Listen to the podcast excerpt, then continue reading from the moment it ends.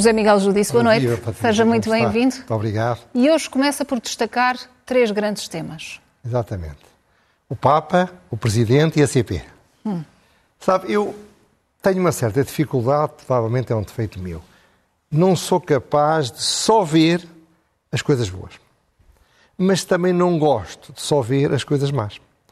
E é nesse, nesse complexo de relações que eu, em regra, me preparo para este programa assim. Ora bem, o caso da, da Jornada Mundial da Juventude revela uma vitalidade do catolicismo que é impressionante e chocou-me a procura desesperada e quase obsessiva de muita imprensa, muitos mídia, para falarem de coisas que objetivamente surjam como desvalorizadoras da importância do significado e do que significa realmente o que se está a passar.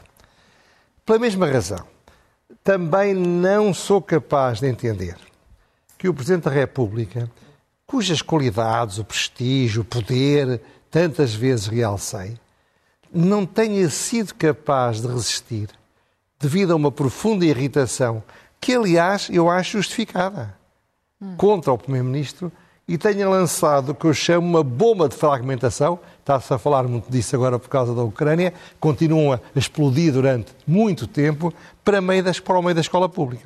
Portanto, talvez possamos começar pela questão da, da, da Jornada Mundial, da jornada mundial e que eu, que eu chamo Deus em Portugal. Repare, as jornadas são uma grande afirmação da vitalidade do catolicismo através da juventude. Uhum. É um facto objetivo. Eu fiquei surpreendido, apesar disso, estava em casa, estava com a televisão ligada, como às vezes estou, e comecei a ver as multidões de jovens em todo o país que transmitiam, uma visão positiva, uma visão alegre, uma visão otimista e eu devo consolo contagiosa. Ora bem, dentro deste contexto, chocou-me, impressionou-me, surpreendeu-me que se tenha feito tanto para menorizar, para reduzir ou para desvalorizar o significado deste evento, trazendo à colação temas que não estou a dizer que não sejam relevantes. Mas, mas diz isso porquê? Por... Falamos de, de, várias polémicas em torno desta Jornada Mundial da mas, Juventude. Mas é que eu é? acho isso um Os erro. Os custos, vou, vou, a segurança. Vou, sim, mas vou-lhe dar um exemplo. Imagine que ao Congresso do Partido Comunista será normal incomodar o secretário-geral, ou seja, quem for o Partido Comunista, a falar, mas o senhor não está preocupado com o que fez o Stalin? O senhor, não, o senhor não está preocupado com o que se passou com os milhões de pessoas que morreram em campos de concentração? Ou estar a fazer uma entrevista ao Primeiro-Ministro? O senhor não está preocupado em ter sido ministro de José Sócrates? O senhor não está preocupado que José Sócrates tenha sido pronunciado pela prática de crimes? Isto é, tudo isso são notícias, tudo isso é importante mas talvez eu não. Eu senti assim, hum. não estou não estou sequer a dizer que não possa ser feito. Apenas mas sentiu a... que não se devia escrutinar. Não, não é escrutinar, é que o que estava ali a fazer isso não era escrutinar, estava-se a falar de um acontecimento, estava-se a falar de um acontecimento que vale por si mesmo. E a minha pergunta é esta, Patrícia, permita uma pergunta. Hum. Alguém alguma vez se lembrou de quando está a entrevistar o, por causa da, das eleições, o, o secretário-geral do Partido Comunista falar-lhe de Stalin? Isso também seria escrutinar. Portanto, eu acho que é assim. Mas mais importante disto é que estou a sentir, e é infelizmente um sinal destes tempos, que há como que uma desvalorização, uma inaceitação da presença real de Deus na história. E fiquei, sobretudo, impressionado por uma entrevista que foi feita pelo público, um antropólogo, que é, deixe-me ver para não me enganar, é o diretor da, da, da, do Instituto de Estudos de Religião da Universidade Católica.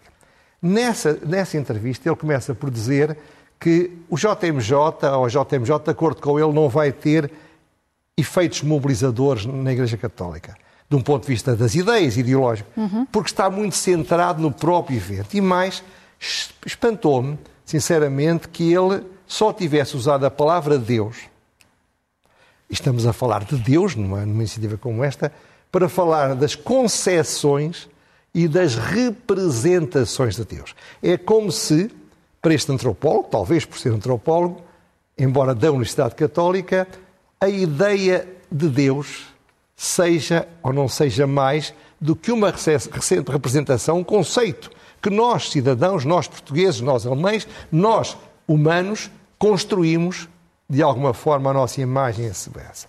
Repare, a minha geração eh, foi claramente a primeira geração em Portugal em que a descristianização foi muito evidente. É a minha opinião. Ora bem, este entusiasmo pela JMJ impressiona-me por isso mais. Eu considero um sinal crístico, um sinal de Cristo. E isto não é uma imagem de Epinal. O que é que é uma imagem de Epinal? É uns, uns, umas gravuras muito, muito bonitas, francesas do século XIX, que davam uma visão idealizada, ingênua da realidade, como se não houvesse problemas. Não, claro que há problemas.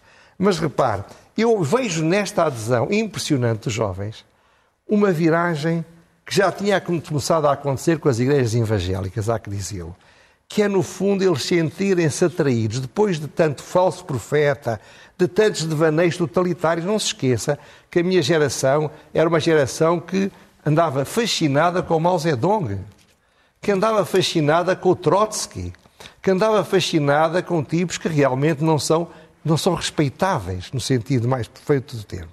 E, portanto, esses sucedâneos, esses devaneios, essa, essa, ao mesmo tempo, a necessidade de transcendência, a necessidade de sagrado, que é uma constante da história da humanidade, eu creio que se está a revelar. Portanto, eu acredito que a renovação do catolicismo está a poder ser feita e está-se a fazer com a alegria de filhos de Deus que estes miúdos trazem. É preciso adubá-la, é preciso valorizá-la, é preciso deixar para trás o farisaísmo da Igreja Católica, é preciso deixar para trás preocupações que manifestamente não são as do futuro. É preciso, no entanto, que a Igreja Católica nunca esqueça que no dia que a Igreja Católica não acreditar que Deus está presente na história, no dia que a Igreja Católica não acreditar que isto é um sinal crístico, é um sinal de Cristo, no dia que a Igreja Católica não acredita na especificidade do catolicismo em relação a outras formas de aceitar a transcendência, nessa altura a Igreja Católica transformar-se-á apenas numa estimável ONG. Não é isso que eu acho que é a Igreja Católica. Agora, o que eu tenho visto aqui designadamente na comunicação social, demonstra o que eu já sabia. Apesar de sermos teoricamente 80% católicos, Portugal é uma terra de missão. É uma terra em que os católicos devem preocupar-se em passar a mensagem. E não há dúvida que eu fiquei surpreendido e ouvi falar de Deus nas televisões nestes dias, com pessoas espontâneas, mais do que, se calhar, ouvi falar nos últimos 20 anos. E eu acho isso, como sou católico, muito positivo. José Miguel Júdice, olhando para o veto eh, presidencial ao diploma dos eh, professores, fala na tal irritação e na bomba de fragmentação aplicada a este a Mas, este, mas antes disto vou falar do, do, fenómeno do entroncamento. Eu, sabe que hoje em dia, não sei se ainda dizem o fenómeno do entroncamento, hum. mas quando eu era mais novo, no entroncamento aconteciam supostamente coisas que não aconteciam mais lado nenhuma do país. Qual é o fenómeno do entroncamento aqui? No domingo li o público, como leio habitualmente, com outros jornais, e vi que três pessoas que não têm rigorosamente praticamente nada em comum. A São José Almeida, hum.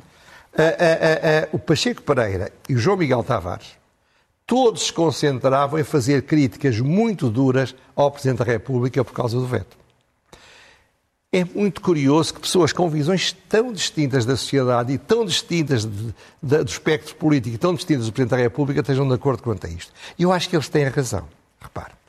O Presidente da República entrou claramente, mais uma vez, em, em rota de colisão com o Primeiro-Ministro.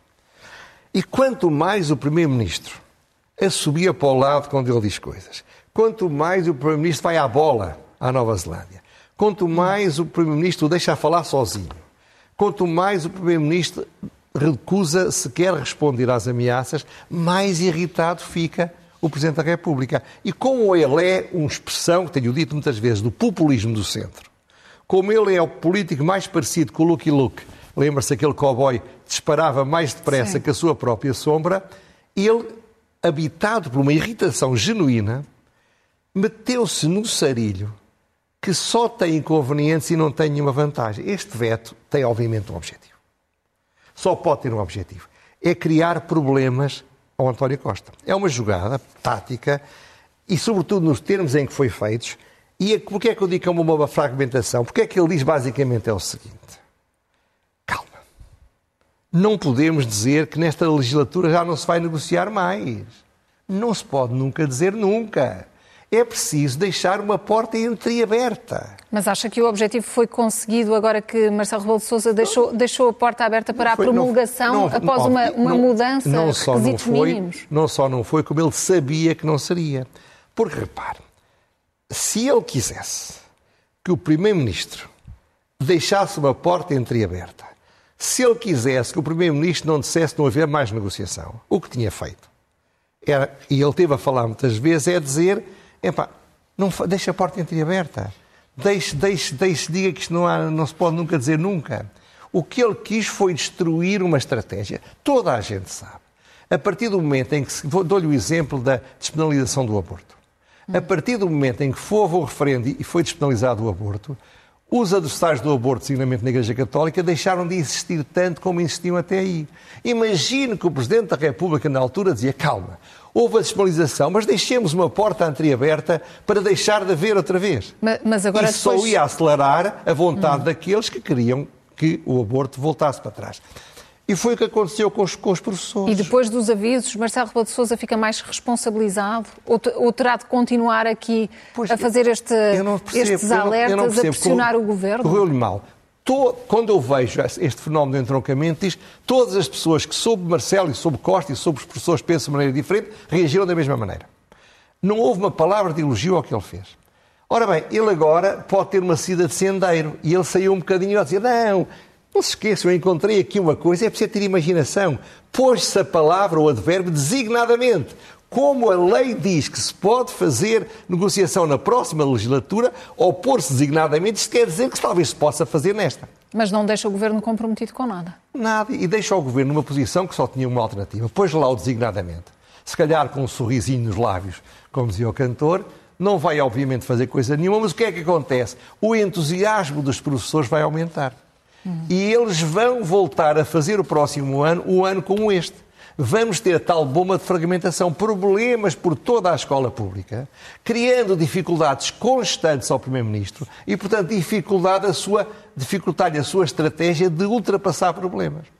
Eu acho que a política tem todo sentido, pode-se fazer o que se quiser, mas não é o papel do Presidente da República. E, sobretudo, o que é espantoso é que os, os sindicatos, no fim, estão a dizer que estão decepcionados com o Presidente da República. E têm razão? Tem razão, porque ele, no fundo, veio com um veto e, no fundo, tem umas entradas de leão e uma saída de sendeiro. Portanto, ele agora ou, ou, mete a viola na caixa ou vai continuar nesta linha. Não é um bom dia de um homem muito inteligente, de um homem que tem ainda muita coisa a dar ao país e que não se devia dispersar com estas coisitas. E quanto às greves na CP, que indicações é que nos estão a ser dadas? Olha, a primeira é um grande trabalho jornalístico do Marcos Mendes. É, haja, haja, haja quem o faça, não é?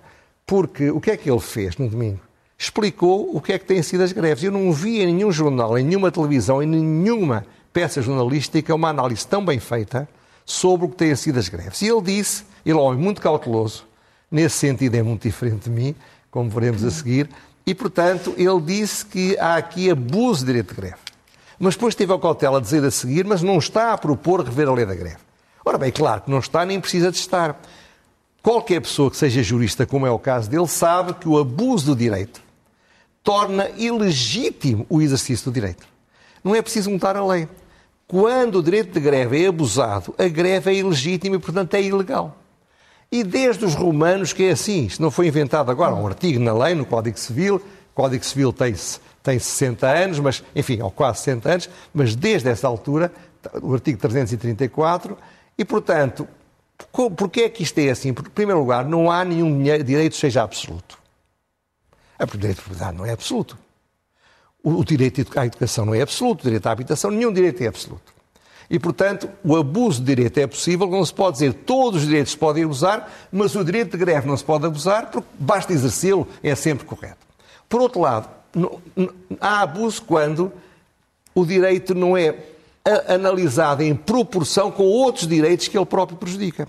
Quando uma greve tem as características da greve da CP, ela está a fazer um mal-estar devastador a trabalhadores que precisam de ir para os empregos de comboio, a trabalhadores que não têm sequer a proteção do contrato de trabalho e que, portanto, quando não vão trabalhar, não ganham, uhum. a estudantes, a todos os utentes que têm o direito, porque pagam os seus impostos, a usar isto. Uma greve com esta forma é abusiva. Claro que isto é assim, é indiscutível, não há nenhum jurista que possa pensar de outra maneira. Outra questão é saber se o Governo, se o Estado e os tribunais têm a coragem de declarar o óbvio e declarar que esta greve, como tantas outras têm acontecido recentemente, são abusivas e, portanto, são ilegais. José Miguel Judice, vamos avançar para as uh, rubricas desta semana, começando pelo elogio.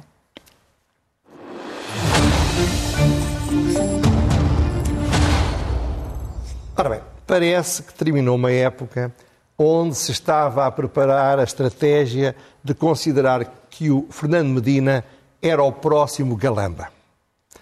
Eu não sei de onde vem isto, tinha as minhas próprias ideias, parecia uma estratégia, uma campanha bem organizada.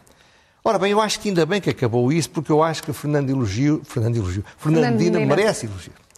Merece elogios porque, quanto Ministro das Finanças, ele é sólido, tem demonstrado, tem demonstrado ser calmo, debaixo de fogo, prudente, determinado e tem sorte. Porque, sabe, um ministro não é bom se não tiver sorte. Ele tem tido sorte. Ora bem, e há recentes factos que confirmam isto. Vejam um magnífico artigo que ele fez no Expresso, que eu vi elogiar de pessoas muito críticas de Fernando Medina. Veja o fim das cativações. É muito importante, porque a cativação era um bom alibi para que os ministérios não, não fossem rigorosos nas contas públicas. E, e se o Ministério das Finanças fizer bem o trabalho, isto vai ajudar a diminuir o déficit, ao contrário do que se pensa. Tem, tem, está a reduzir o déficit em geral. Tem um excedente, há um excedente de 1,8 mil milhões de euros. Sorte, mas a sorte ajuda. Terceiro, e além disso, parece que vai conseguir reduzir o IRS aos portugueses em 2024. Claro que é um ano de eleições, mas tudo isto são qualidades que merecem elogio. Avançamos para ler é o melhor remédio. Gente, quando começa a chegar a uma certa idade, às vezes é um pouco saudosista. Eu lembrei-me do meu velho professor e mestre, o professor Rogério Soares, que quando era, era aluno de, do segundo ano de Faculdade de Direito, ele nos recomendava eh, a leitura das obras de Raymond Aron. E recomendava designadamente não só os estudos sobre a sociedade industrial, mas também os estudos sobre a liberdade em comparação com o totalitarismo e com o autoritarismo. Lembrei-me disso até porque ao longo de 50 anos ele foi um dos faróis que eu tive, sempre. Através das mudanças, das alterações, entre os escolhos, entre as marés, entre os baixios, sempre que fui a Aron, eu vim sossegado e protegido. Hoje vou apresentar dois livros, um deles infelizmente esgotado, mas ainda se consegue encontrar em segunda mão, Democracia e Totalitarismo, é um livro de 65, foi editado pela Presença, é o da direita, e que ainda se encontra, evidentemente, em todas as línguas civilizadas. E as memórias do próprio Raymond Aron, de 83, que eu lembro de ter comprado em francês e ter lido num fim de semana, não parei de Muito ler. Muito rapidamente. Muito rápido. É um livro notável e esse está à venda e é da Guerra e Paz. Ora bem, ler Aron é perceber que os totalitarismos são todos iguais. Na altura em que havia um fascínio pelo comunismo, ele disse ao Jean Daniel, todos os campos de concentração são iguais, causando um escândalo em França. Hoje em dia não é escândalo nenhum. Agora, o que é escandaloso, ou o que me faz pena, é que se deixe esgotar livros como Democracia e Totalitarismo em Portugal. Portanto, aqui vai um apelo para a presença que faça uma reedição que os portugueses que dão liberdade, à esquerda ou à direita, bem precisam de ler. Vamos uh, saber qual é a pergunta sem resposta.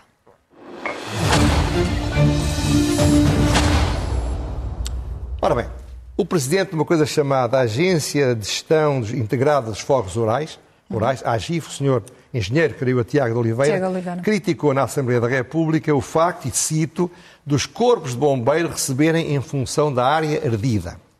E mais disse que há municípios a gastar uma barbaridade de dinheiro com bombeiros quando não gastam dinheiro a gerir a floresta. E mais disse que há um conjunto de resistências de natureza política, de distribuição de poder, de não cumprimento dos procedimentos, de dinheiro não verificados, não verificado, gasto sem controle, que tem de ser escalpelizado.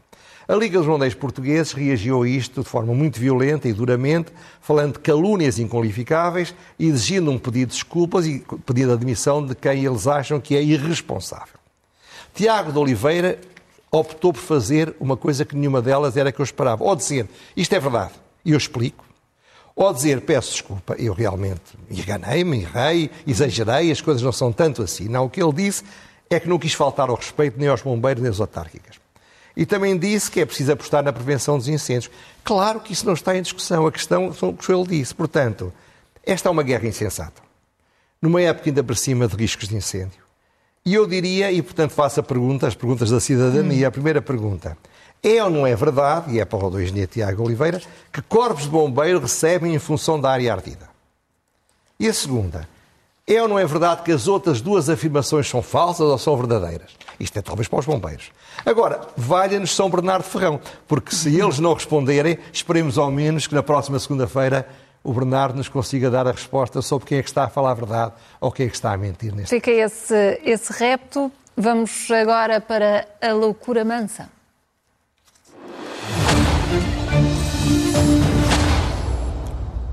Ora bem, eu ando a falar isto há meses, praticamente há um ano. Hum. Uh, Manuel Pizarro tomou posse em setembro, logo a seguir convidou Fernando Araújo para CEO do SNS, ele tinha sido convidado para Marta Temido e não tinha aceito. Ora bem, portanto, há, há um ano que se sabe que isto ia acontecer. Ao fim do ano, não há estatutos, portanto, não há as regras fundamentais, não há os direitos, não há os deveres, não há os poderes. Tudo está escrito numa folha de papel a lápis.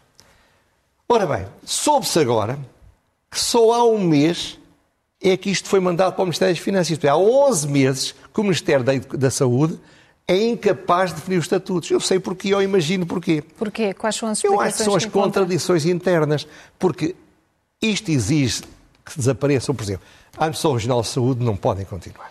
E há muitas pressões para continuar, há muito quadro político ou partidário instalado nestas estruturas. Não sei se é isto, mas o que é extraordinário é loucura é que isto um ano, loucura é que não digam nada, loucura é que o Fernando Araújo seja um santo, ainda por cima um santo um bocadinho masoquista, mas o pior disto tudo é que o Governo não acha que os cidadãos, os que trabalham no Serviço Nacional de Saúde, os, os, os UT do Serviço Nacional de Saúde, não mereçam que lhes seja dada uma explicação para isto.